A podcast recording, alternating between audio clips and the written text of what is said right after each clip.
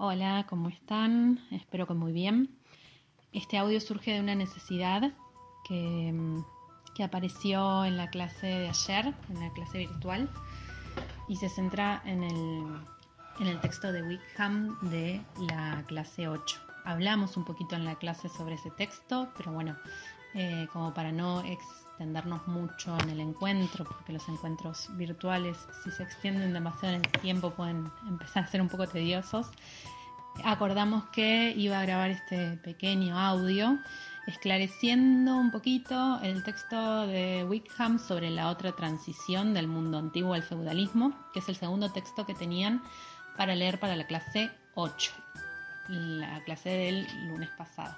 En realidad surgió, yo, yo me imaginé que iba a pasar, que es un texto un poco denso, con una densidad conceptual, es eh, sobre todo una perspectiva económica de este proceso histórico, eh, incluye una terminología marxista eh, bastante específica, pero bueno, lo que yo les dije en la clase y lo reitero ahora es que el texto principal para realizar la, la actividad de la clase 8 es, el texto de Pierrotti, que tiene una lectura mucho más llevadera y amena eh, y rápida también. Pero bueno, este texto es muy interesante, está bueno que lo puedan leer, pero les quiero dar como ciertas pautas como para no, digamos, no irse en, cuestiones, en detalles que por ahí no, nos sirven demasiado y no, no hace falta profundizar demasiado, sino como simplemente entender como ciertas ideas principales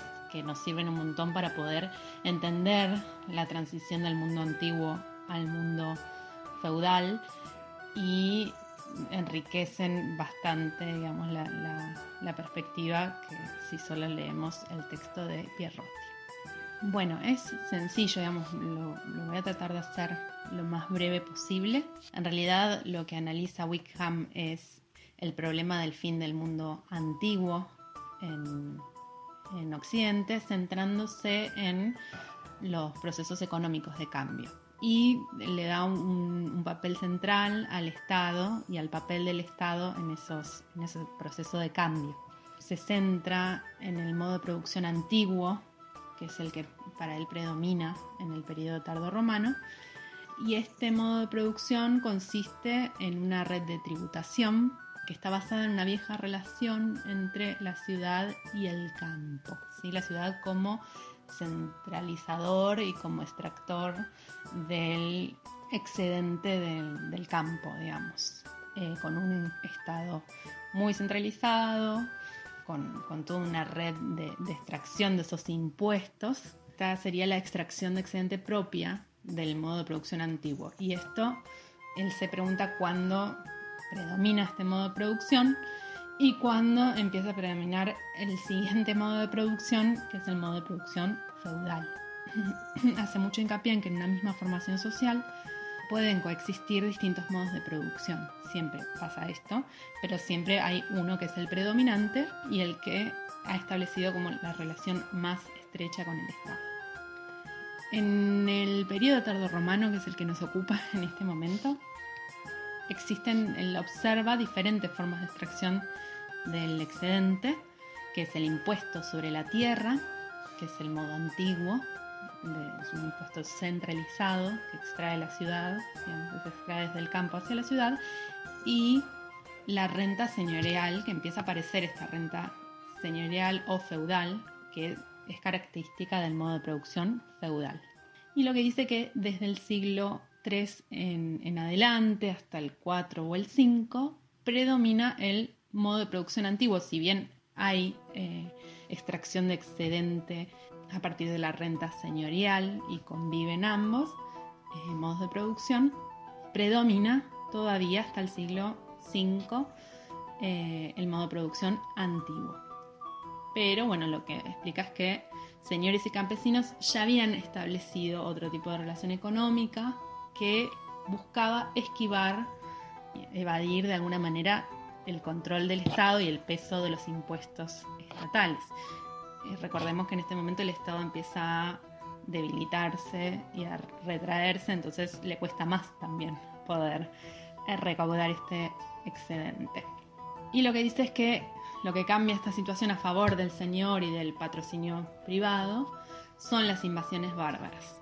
Descarta que los reinos bárbaros, los reinos germánicos, hayan traído eh, el feudalismo, como, porque hay, hay tesis que, hablan de eso, de que es algo que, viene de afuera del feudalismo y que tiene que ver con las antiguas relaciones de producción bárbaras. Él lo descarta porque dice que las bases del modo feudal ya estaban presentes antes de, la llegada de los primeros germanos, pero estas invasiones eh, causan un impacto ideológico tan fuerte, el Estado romano pierde mucha legitimidad y además, bueno, tiene que ver con que el peso de los impuestos finalmente era, eh, se destinaba casi absolutamente para cubrir los gastos militares.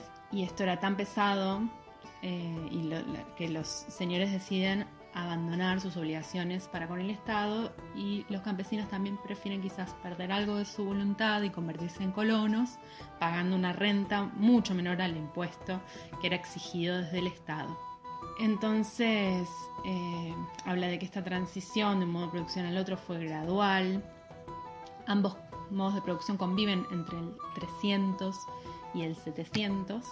Pero bueno, él habla así como, o sea, coincide en esto con Pierrotti de que el Estado romano igual sobrevive bajo la forma de un, tipo de herencia ideológica, ¿sí? sobreviven los valores, imágenes, ciertas estructuras romanas que perviven y se proyectan esta supervivencia la, ve sobre todo en las antiguas ciudades romanas.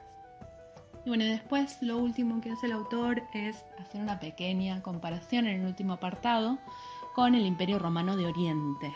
Y lo que se pregunta es como si estuvieran presentes estos mismos factores, también hubo invasiones que fueron impactantes pero no tan impactantes como en Occidente, cómo fue que el Estado siguió predominando y siguió extrayendo excedente a partir del eh, impuesto, digamos, y mantuvo ese modo de producción antiguo.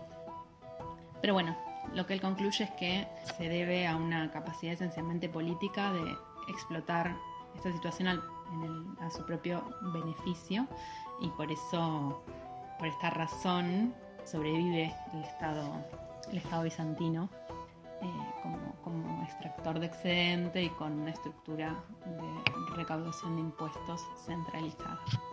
Bueno, eso es todo.